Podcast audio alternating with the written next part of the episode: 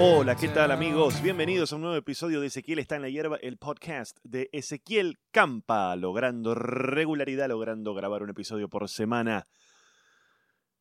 Ah, episodio número 62, chicos. Episodio número 62 y arranqué con algunos problemas técnicos porque em, no escuchaba lo que estaba grabando. Y revisé todo, la configuración, revisé que no faltara no estuviera sin pilas la grabadora, revisé que el, micrófono estuviera bien, revisé que los cables estuvieran bien, pero lo que no había revisado era, eh, en realidad no es lo que no había revisado, sino que no había conectado el auricular, no estaban conectados los auriculares en la, en la grabadora, entonces estaba tratando de escuchar algo que no iba a suceder por estar desconectado. Y qué muraleja de la vida, qué paradoja, cómo a veces, cómo a veces problemas que parecen muy complicados, la solución siempre es la más fácil. Acá no había ni un problema de configuración, ni de bajarse el manual, ni de que no se estaban cargando las pilas recargables, ni que había fallado la memoria, ni de incompatibilidad entre dispositivos, sino que simplemente el usuario no había conectado el auricular a, la, no había conectado el auricular. Así de simple. Hay muchas frases respecto de, eso, ¿no? Hay una frase que es, eh, piensa mal y acertarás, ¿no? Cuando uno está pensando en de repente, ¿qué pudo haber hecho este tipo? A ver, ¿por qué me hizo esto? ¿Será que lo hizo por... Eh, ¿Por qué pasará esto? ¿Por qué pasará? Mm, ¿Pasará porque así es el destino? ¿Pasará porque somos una mierda? ¿Por qué pasará?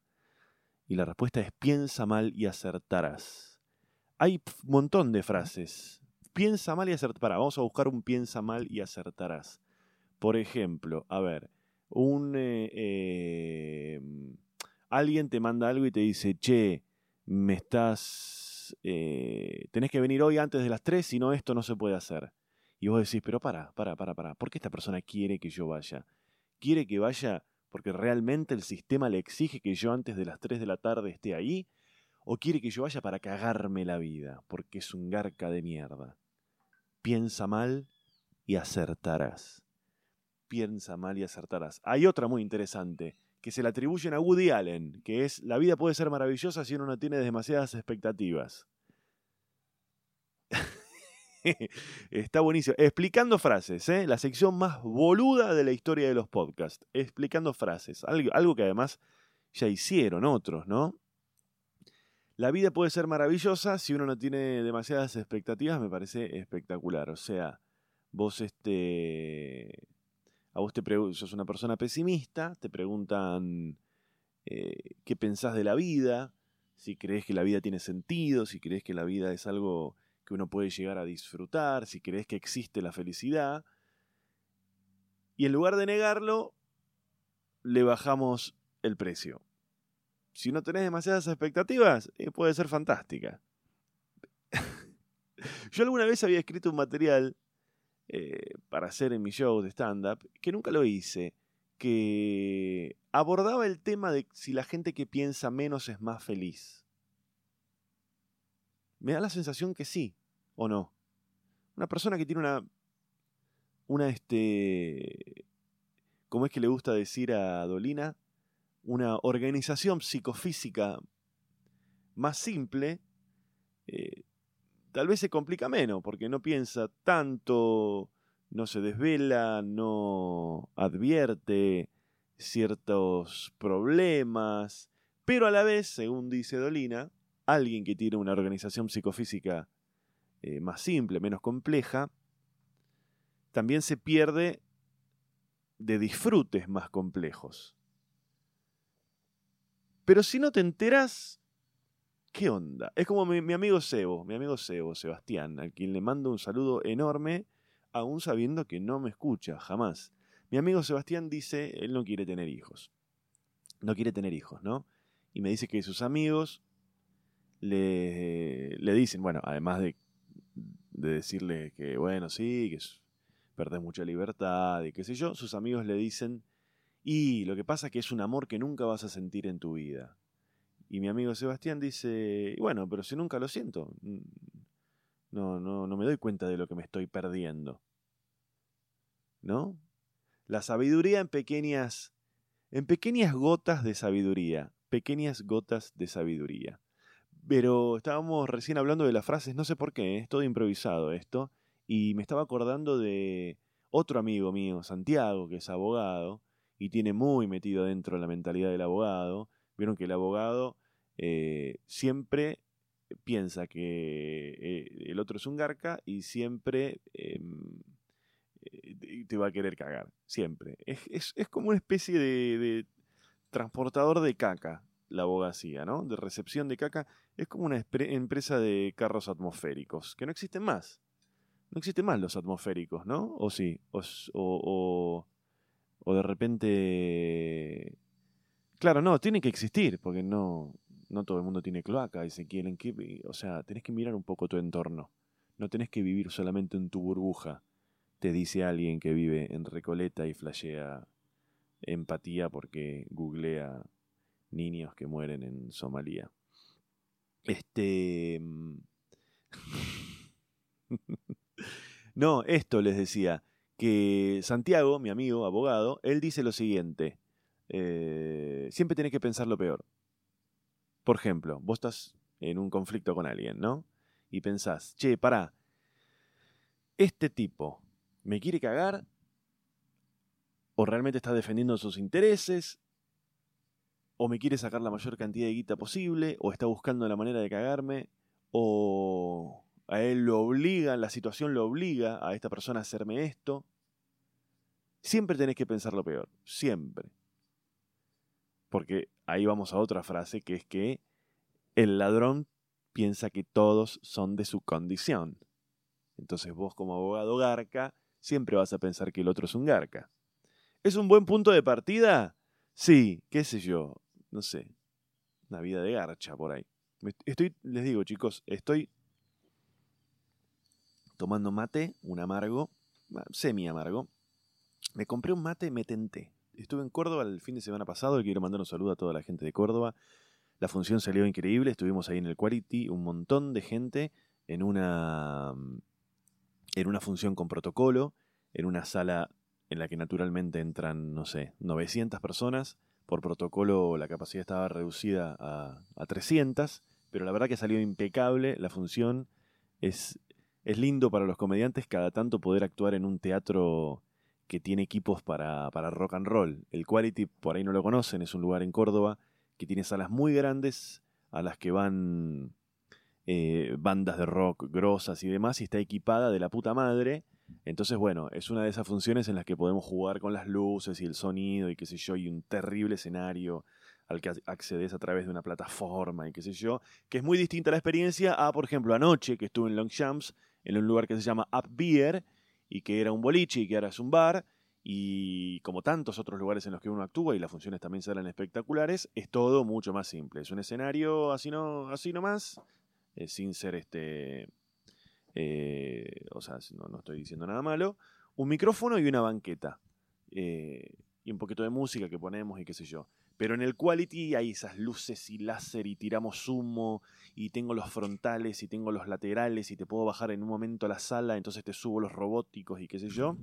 Y es divertido, las fotos salen, salen buenas. Así que estuvo bárbara ahí la función. Y... ¿Pero por qué les estaba hablando de Córdoba? Uy, me re perdí, boludo. Ay, me re perdí. Les estaba hablando de Córdoba porque em, estuve en Córdoba, hice la función y, pero pará, ¿por qué le estaba hablando de Córdoba? Me cago en la mierda. ¿Qué estaba diciendo? ¿Qué estaba diciendo?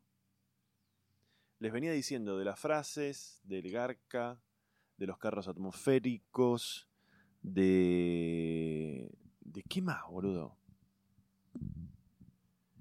Eh... Ay, ¿por qué le estaba hablando de Córdoba?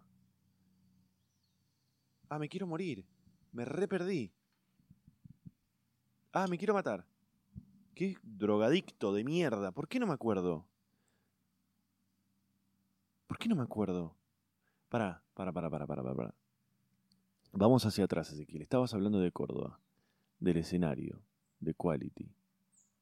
Estabas hablando del protocolo, de la capacidad, de la sala. Reducida, 900 personas. Está bueno actuar en un lugar eh, tipo rock and roll. Ah, no, ahí me acordé un poco. No me acordé, no me acuerdo por qué llegué a lo de Córdoba. Pará, vamos para atrás. Eh, Córdoba, protocolo.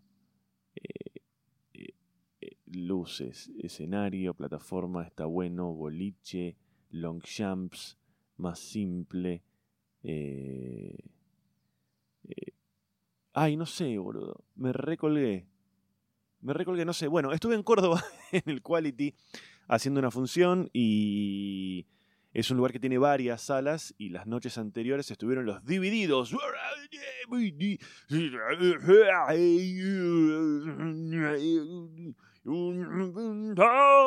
Barrilete hoy es hoy lo que fui remontar un barrilete bueno, estuve viendo los divididos, nunca los había visto en vivo. ¡Qué ruido que hacen!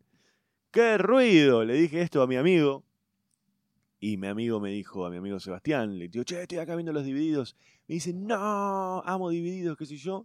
Y le digo, qué ruido que hacen. Y me dice, claro, es la planadora del rock. Y son la planadora del rock. ¿Cómo le dan el volumen, eh? un barrilete. Tremendo, tremendo Ricardo Oreiro. Eh, ahí nomás estuve a unos centímetros viendo el show. Y, este, y estuvo muy, muy, muy divertido, muy divertido también con, protocolo, tuvieron que, hacer la función. Para, dame un segundo porque estoy untando una, una, estoy untando una tostada, chicos. Es así, si ustedes este, querían podcast todas las semanas, y bueno, lo voy a hacer en el momento que pueda. Y ahora estoy untando, mmm, untando una tostada con yo siempre, esto es un dato muy, muy importante, tomen nota de lo que les voy a decir. Yo siempre eh, como mermelada de durazno. Y como por fuera el color es muy parecido a la de naranja, a veces pifio y compro de la, de naranja, que es una cosa muy ácida y muy de... A ver. Mm.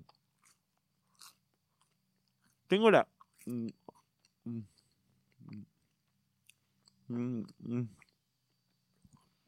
Mm. Mm. Tengo la sensación de que la mermelada de naranja es una cosa muy de gente inglesa que toma el té a las 5, de 5 o'clock tea. ¿No? Milanesa, milanesa, uy. Mermelada de naranja. Que te la traen. Siempre hay un problema. Atención. Atención. Esto es muy, muy, muy importante. Siempre hay un problema de proporciones cuando en un lugar pedís tostadas. Yo sé que la gente que me conoce y que me escucha hace tiempo ya sabe que soy, yo soy una persona rara. Yo soy una persona extraña, soy una persona particular, soy una persona única. Yo soy un pibe que voy a un bar y pido tostadas, cosa que no hace nadie, que hacen viejos, ¿no?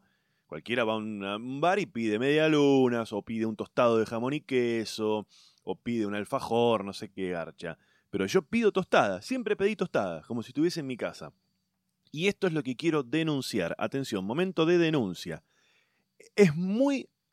Siempre pifian las proporciones. Por ejemplo, te traen tres tostadas y vos pedís queso untable y mermelada.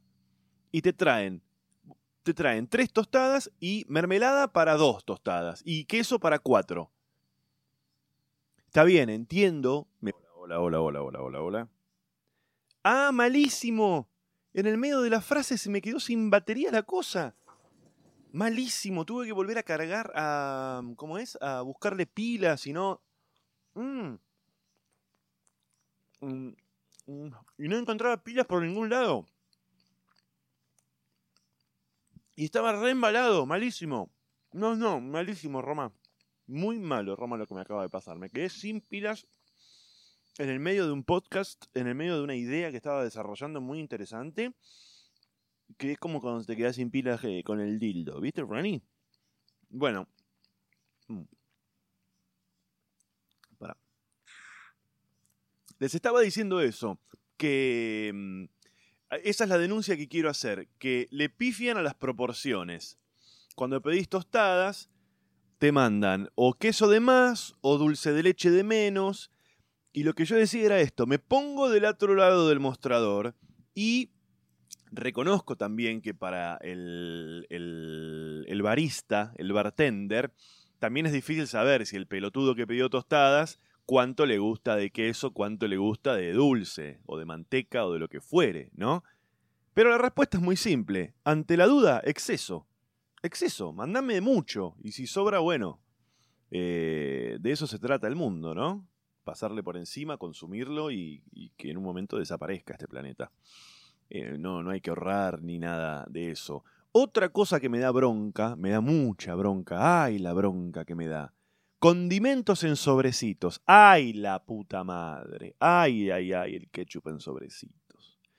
No trae nada aparte, tenés que abrir tres sobrecitos para tener más o menos una cantidad decente. Es así. Es muy raro el tema del condimento en los restaurantes. ¿Por qué digo esto? A ver, porque en un rato voy a estar leyendo los mails, ¿eh? porque hay gente que me escribió con, algunos conflictos un poquito más este, complejos que este. No, les decía esto porque el condimento en un restaurante. Por ejemplo, ¿qué opciones tenés para ketchup? Te pueden poner el, el frasco de ketchup, el pote de ketchup, así como viene del supermercado, que no me molesta, porque yo me puedo servir todo lo que quiero. Si no te pueden hacer la que en las pancherías, por ejemplo, que te traen esos envases que hay medio genéricos de mayonesa, ketchup, sabora, también me gusta porque me puedo poner todo lo que yo quiero. Y si no, en algunos lugares que se hacen los chetos, por ejemplo, te traen una cazuelita con ketchup o con mayonesa. Me da mucha bronca, porque por hacerse los finos nunca te ponen mucho. Yo quiero mucho, quiero un sándwich con mucho mayonesa. Un pancho con mucha mayonesa. Estoy comiendo una milanesa, quiero mucho ketchup para la milanesa o para las papas fritas. ¿Ok? Mm. Y me da... Me desespera. Me desespera. De repente... Em, ¿Cómo se dice? Eh, condimentos para la ensalada en sobrecitos. ¡Ay, el vinagre en sobrecitos! Y el jugo. ¡Ay, el jugo de limón en sobrecitos! ¡Qué bronca! Y el pan rallado, ah, el, queso rallado, perdón. El queso rallado a veces zafa. Pero qué porquería, Dios. Mm. Qué porquería. Qué porquería. Mm. Mm-hmm. Che, bueno, cambiando un poco de algo. Como les decía, estuve en Córdoba, les reitero el saludo a toda la gente de Córdoba, ahí que vino a cagarse de risa al Quality, la función salió espectacular. Y anoche estuve en Longchamps, ahí en, en este, en, Up Beer, y en un momento cuando recién estaba empezando el, monólogo, dije, acá en Lomas de Zamora, me equivoqué, hice la de, la de, Springfield, la de nadie roquea como en... Eh, ¿Dónde estamos? Y dije Lomas de Zamora que es al lado. Pero tienen que entender, yo les pido comprensión, les pido un poco de tolerancia. Porque para ir, o sea, no, eh, no conozco esa zona. Eh, me atrevo a decir que nadie conoce esa zona. Pero para, para llegar a Longchamps hay que pasar por Lomas de Zamora. Entonces yo voy con el auto y leo Lomas de Zamora y ya me quedó eso en la cabeza. Pero bueno, eh, les pedí oportunamente perdón, elevamos una carta al Consejo Deliberante pidiendo disculpas. Así que también salió bárbara la, la función ahí. Eh, en este lugar. Y se vienen funciones, se vienen muchas más funciones. Se vienen las últimas funciones, eh, lo estoy diciendo de memoria esto, se vienen las últimas funciones al aire libre en, en, Capital. Después ya nos metemos en los teatros cerrados. Se vienen dos funciones en el... Oh, mira, me voy a fijar porque de memoria no me acuerdo.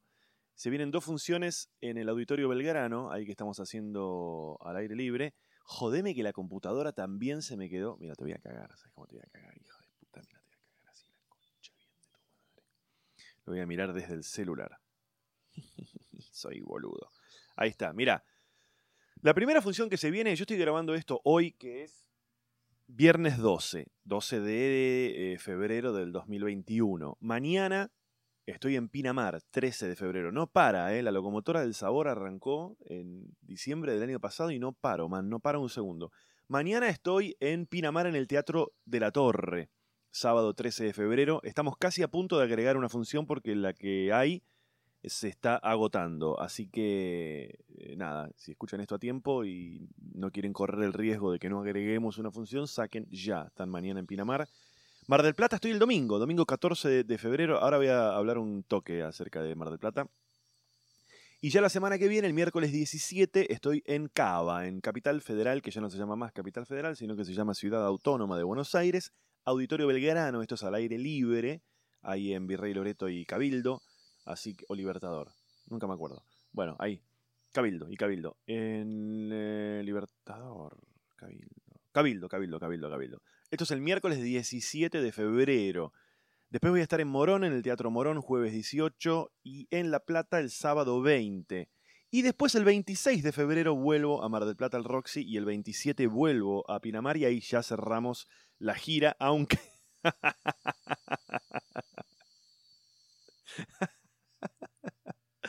cerramos la gira porque, a ver, yo les cuento, yo estoy mirando mi página web en la que figuran ezequielcampa.com.ar, figuran todas las este, funciones, pero no soy yo quien actualiza y agrega las funciones nuevas y saca las funciones que ya pasaron, sino que es Federico, que es quien trabaja conmigo, y yo estaba por decir que ahí en Pinamar el 27 termina la gira y veo tres funciones más nuevas abajo. San Juan, jueves 11 de marzo, Mendoza, viernes 12 de marzo y veo San Isidro, viernes 26 de marzo.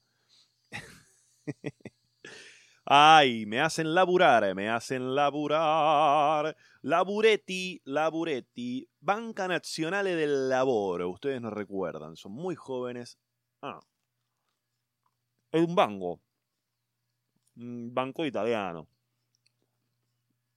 Em, sin repetir y sin soplar, bancos. Em, bancos que había en Argentina y que ya no existen más o que cambiaron sus nombres. Comenzando ya. Banco y banco. no me sé ninguno. No, pará. El Banco Río no existe más. Em, banco Patricios no existe más. Eh, pará. Había uno que llamaba Banco Torkins. ¿Existe todavía el Torkins? Yo creo de que no. A ver. Vamos a buscar. Banco.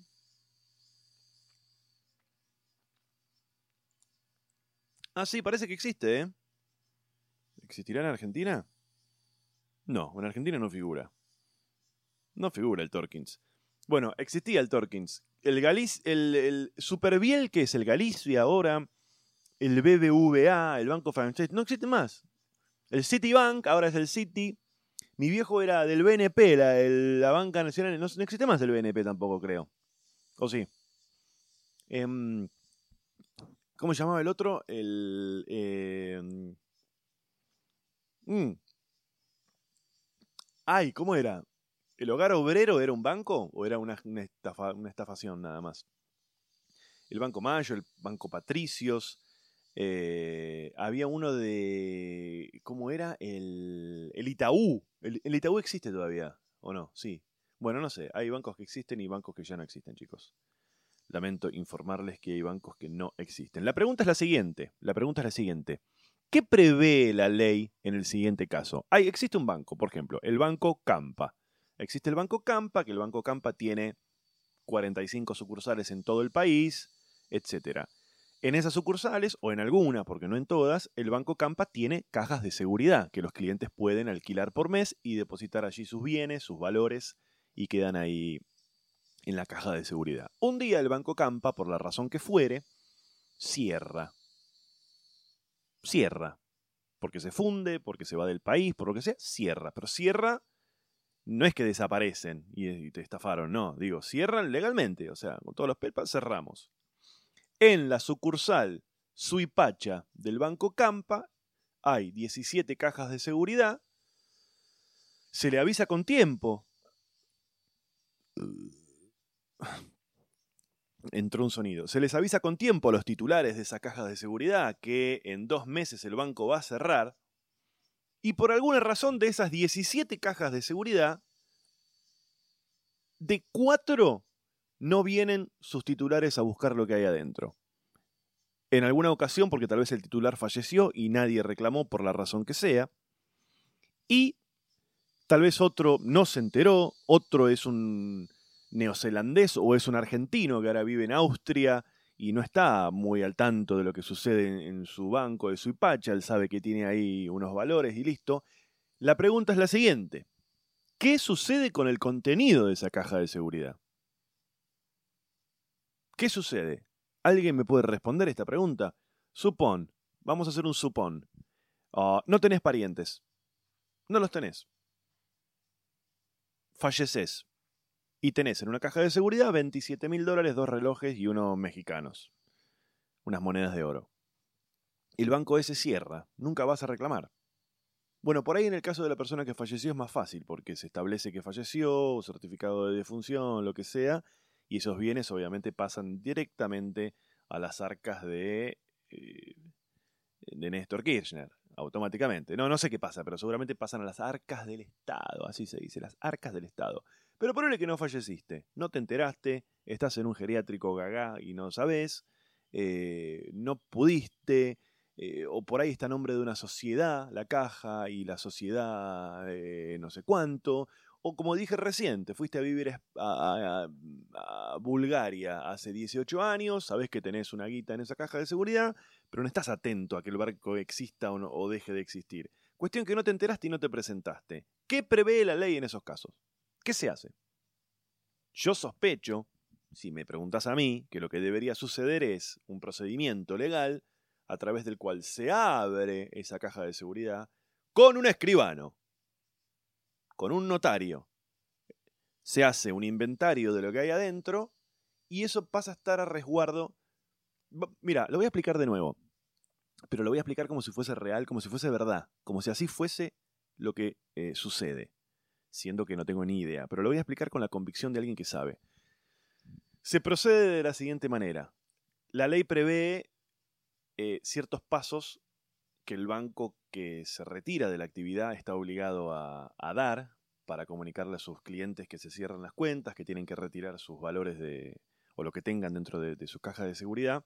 Y hay ciertos pasos, una comunicación vía mail, otra comunicación eh, por vía postal, otra comunicación por teléfono y también la ley prevé que el banco tiene que comunicarlo a través de los medios masivos de comunicación.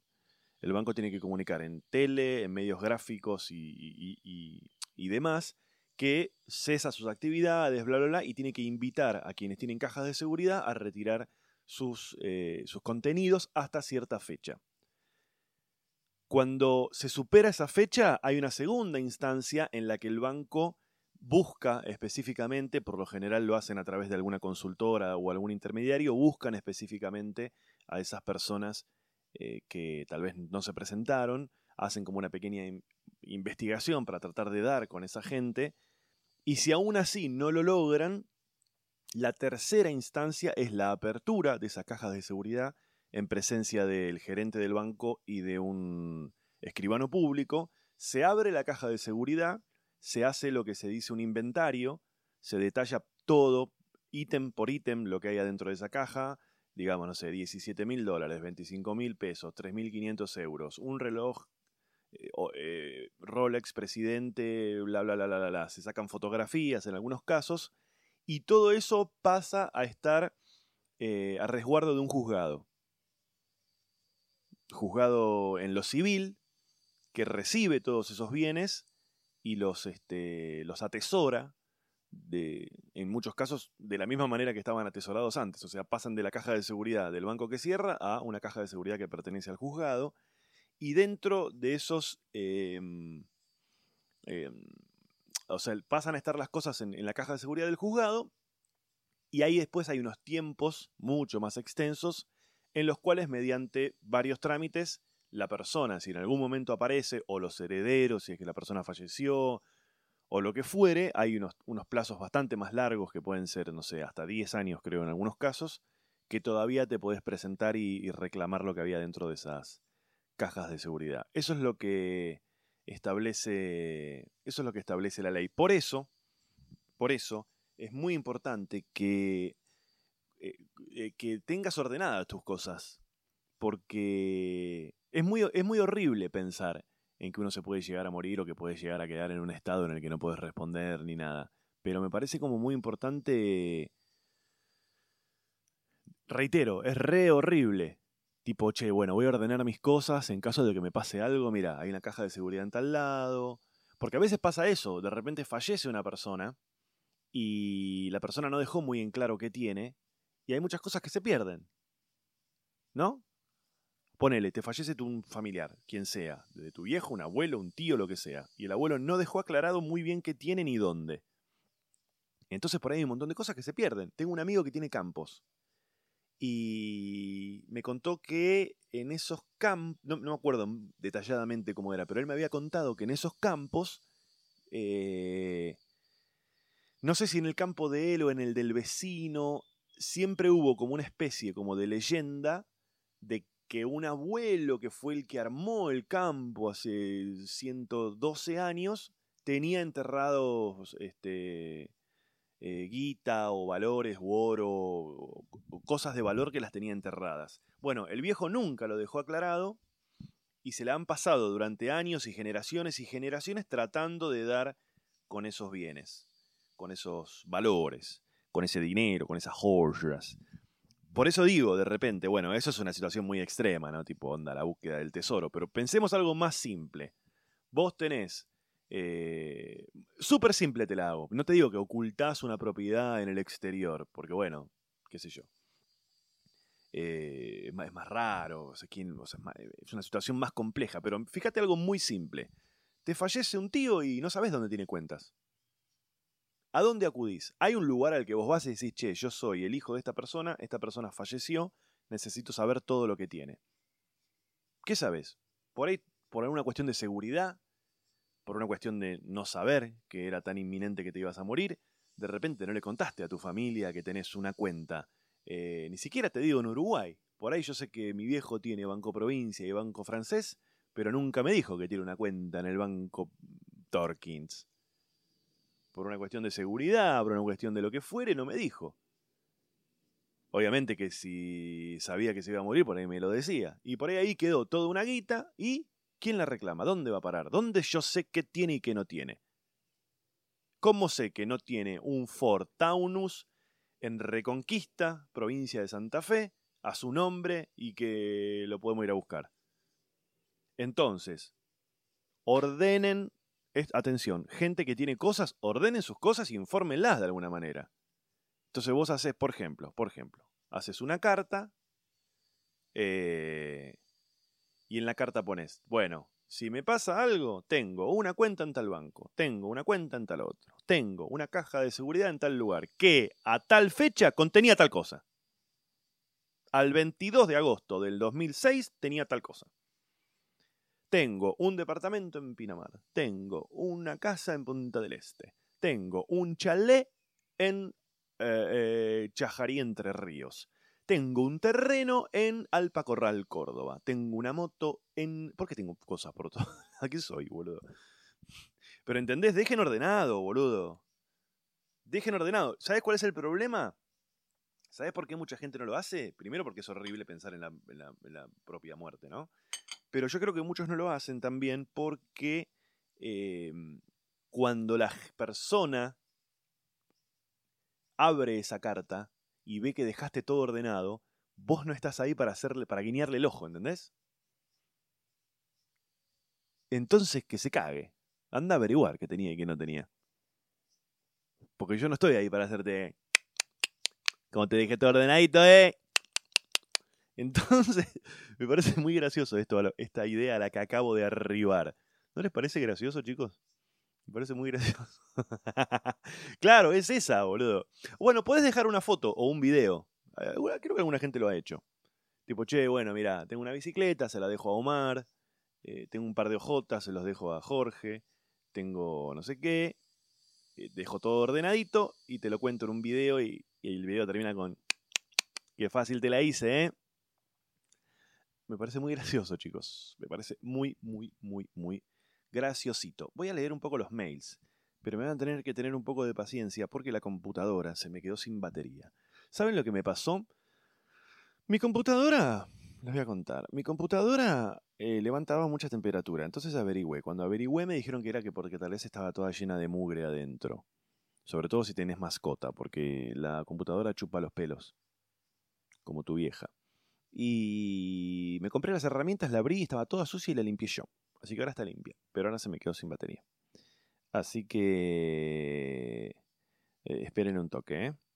Esperen un toque porque se me quedó sin batería y se me apagó y quiero leer los mails. Ah, los mails que deben estar por acá. A ver, los estuve leyendo, ¿eh? eh bueno, me escribe Josefina Pérez Mercader. Eh, bueno, me agradece, dice que escucha el podcast, que le gusta mucho. Eh, eh, bueno, se siente identificada con un montón de cosas, dice la mayoría de nosotros ni siquiera se anima a descubrir qué realmente es lo que quiere hacer eh, con su vida. bueno, después me cuenta algunas cosas de, una hermana de ella que no, no, me parece que deba, deba este, contar y se siente muy identificada con alguna idea que yo he contado varias veces, que es mi temor a, la pobreza. Eh, que se siente identificado con eso. Dice, lo de la pobreza, ¿qué, tema tocaste, Dios mío? Me dedico eh, justamente a lo que me dedico por eso. O sea, eh, trabajo para, porque tengo miedo de ser pobre y me da tranquilidad trabajar. Bueno, pero a la vez me pregunto qué corno estoy haciendo con mi vida. Bueno, nada, años de terapia, me dice... dice que le gusta mucho la sencillez con la que cuento las cosas y explicas todo, mis mudanzas, mi vida, mi visión de las cosas, en fin, gracias por leer, gracias por estar. Fuiste una zarpada compañía y me diste momentos de alegría. Bueno, muchísimas gracias, Josefina. Eh, sí, claro, yo conté en otros episodios que, que a veces cuando uno se toma el laburo de tratar de ir bien a lo profundo de, acerca de algo, eh, terminás descubriendo cosas que ni vos sabías. Y yo hace varios episodios atrás, eh, hablando de temores, vieron que la gente por general tiene miedo a la muerte o tiene miedo a, este... No sé, eh, a, un montón de cosas como que como lugares más comunes, ¿no? de miedos como más clichés. De repente haciendo esa reflexión, en algún momento me di cuenta que, me da mucho miedo eh, la pobreza. Siempre tuve mucho miedo porque mis viejos son de un origen muy humilde, sobre todo mi vieja. Mi vieja se crió en la pobreza, recién en, la, en, su, en su, adolescencia, casi al final de su adolescencia, ya por los veintipico, pudo más o menos, incluso te diría que más, de más grande todavía, pudo más o menos tener cierta estabilidad. Mm.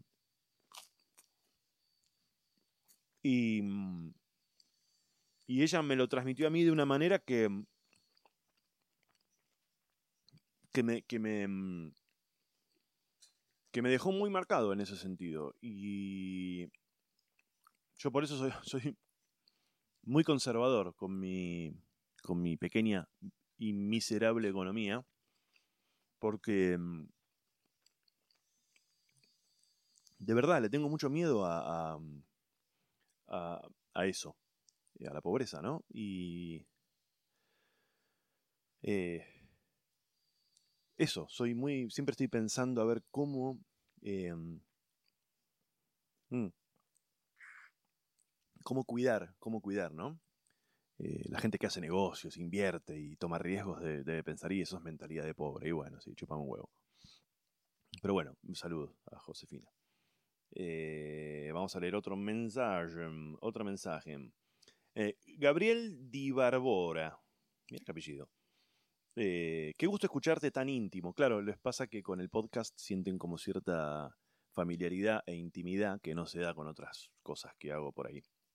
Te encontré hace unas semanas en Spotify, estoy escuchando de atrás para adelante. yo soy 10 años más viejo que vos y tengo una madre como tu vieja Qué loco cuando te reprocha no haberte comprometido con ser hijo. Ah, claro, porque mi vieja en un en algún video que hice con ella me dijo, no sé si en algún video o lo conté acá, que mi vieja me dijo, y vos no te, no te haces cargo de que sos mi hijo. Nunca entendí muy bien qué significa eso, madre. Eh, eh, mi vieja no para de decir barbaridades como esa, me parece que hacen eh, transferencias, no transfieren. Qué cagada, bueno, yo ni siquiera, no, yo ni siquiera me animé a tener hijos. Mira, somos, cada vez somos más, me parece. Cuando vengas a Rosario te voy a ir a ver. Estamos tratando de armar una función ahí en Rosario, ¿eh? eh no entendí nada. Bueno, estoy perdido, chicos, porque el mail viene de parte de Gabriela Di Barbora y lo firma María Eugenia Lastra. Me perdí. No sé si sos Gabriel. Gabriel Di Barbora. A ver, para. Te encontré. En ningún momento aclara si está usando. Gabriel. Gabriel, no de Gabriela. Gabriel Di Barbora. Bueno, misterio para resolver, ¿eh? Gabriel Di Barbora me manda un mail y lo firma María Eugenia Lastra. Pero en ningún momento dice estoy usando el mail de mi marido. A ver, para. Querido, qué gusto escucharte tan íntimo. Te encontré hace una semana en Spotify y estoy escuchando los podcasts, la la la la la la la la. Qué loco cuando te reprocha no sé qué. Mi madre no sé cuánto, mi madre, mi madre, qué cagada. Bueno, yo ni siquiera me animé a tener hijos, qué se le va a hacer cuando vengas a Rosario. En ningún momento aclara. Repito, el mail me llega de parte de Gabriel. No quiero decir el mail, pero lo vamos a tratar.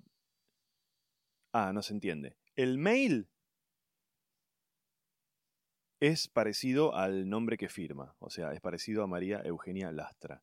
Pero el nombre dice Gabriel Di Barbora, no se entiende.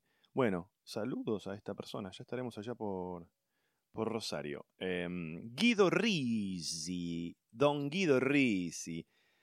En el episodio anterior hablaste de las experiencias que tiene uno y, en el, y el ambiente en el que suceden, de jugar al fútbol con amigos y si lo que disfrutabas era meter un gol o solo estar con tus amigos. Y me pasa lo mismo, jugué al rugby varios años en la adolescencia y cuando terminamos el colegio mis amigos y yo no jugamos más en el club por estudiar, trabajar, etc. Ahora los entrenadores me invitan siempre a volver, pero tengo miedo de que ya no sea lo mismo sin la mayoría de mis amigos ahí, no sé qué hacer.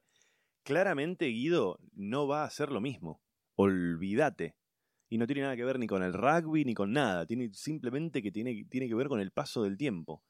Eh, Viste que a veces, a veces vivís una experiencia copada y una pavada, puede ser desde, no sé, hiciste una reunión en tu casa y salió bárbara con tres amigos, pusiste música, te cagaste de risa y fue una noche espectacular. O a veces de casualidad tuviste que ir a Catamarca y resultó em, divertido, interesante, lo que sea. Y decís, salió de pedo así y después querés replicar eso a conciencia, tipo, juntemos de nuevo, juntémonos de nuevo los tres que nos juntamos aquel día. Nos juntamos en mi casa, ponemos la misma música, tomamos la misma cerveza y no va a suceder lo mismo. No va a suceder lo mismo. Si querés volver, o sea, si tenés ganas, volvé a jugar al rugby, lo que sea, pero no lo hagas esperando de que vuelva a ser igual, y mucho menos si me decís que, que, este, que, que ya no están tus amigos. Por ahí conoces nueva gente, otros amigos, o por ahí no, pero no vayas en busca de aquello porque te juro que es como cuando volvés con una ex. No. No digo que no haya que volver, ¿eh? lo que no digo es que no va a suceder aquello. No, no se pueden reconstruir esas cosas. Esas cosas, lamentablemente, hay algo que se llama paso del tiempo y el tiempo pasa y las cosas pasan. Este, es como si me decís, che, eh, mañana nos podemos ir de nuevo, eh, podemos hacer el mismo viaje de egresados que hicimos cuando teníamos 18. Así vamos a Bariloche y no, no, no, no, la famosa máquina del tiempo no sucede. Así que Guido eh, hace cosas. Guido Risi, saludo gigante, Guido. Tenemos otro mensaje más. Sí. Episodio número 61 me dice Jessica Belén Kessi. Mira qué nombre más raro. Jessica Belén Kessi. Mira. Bueno. Eh, gracias, Campa. Muy esperado tu episodio. El primero del 21. Claro, el anterior es el primero. Felicitaciones por la... Ah, y no les conté. Ahora les voy a contar. Me pareció genial tu segmento filosófico. Eso de que, bueno, es demasiado filosofía, ¿no? Un pensamiento, una idea, se te instala seriamente. Claro, porque la semana pasada estuve hablando... Che, pasó algo loco, que fue que la semana pasada hablé del... Hablé del este... ¿De qué hablé? La semana pasada en algún momento, en el episodio anterior creo que fue, estuve hablando acerca de, irme de irse a vivir al exterior. Y lo que yo decía era que una vez que ya flasheaste con la idea, es como que medio que ya no te la podés sacar por la cabeza. Y, lo comparé con eh, el tema del suicidio, porque justo había leído un libro que un especialista dice que la persona que alguna vez fantaseó con la idea del suicidio, puede ser que nunca se suicide, se suicide, pero esa idea ya no te la sacás más de la cabeza, si alguna vez lo pensaste, ¿no? Y después de eso hubo un montón de suicidios. Eh, pero varios, ¿eh? Como si te dijese cuatro o cinco. No quiero dar nombres porque es medio como de mal gusto. Pero si se ponen a ver, eh, eh, hubo varios. Sí, varios, varios, varios. De hecho, hoy, esto lo digo porque lo vi hoy en Infobae, apareció toda una nota de una madre que, tiene un hijo que, se suicidó. Eh, bueno, momento para arriba del, podcast. Eh, me, cuenta que está viviendo en España hace poquito, pero es de Mar del Plata. Bueno, te perdiste que la semana pasada estuve ahí en Mar del Plata, ahora les voy a contar esto ya para ir terminando. Eh, ah, y me dice que les avisó a sus viejos y sus viejos fueron a ver el espectáculo y que les encantó. Yeah, buenísimo. Eh, ah, esto me dice, cuando más o menos se normalice todo deberías venir a España.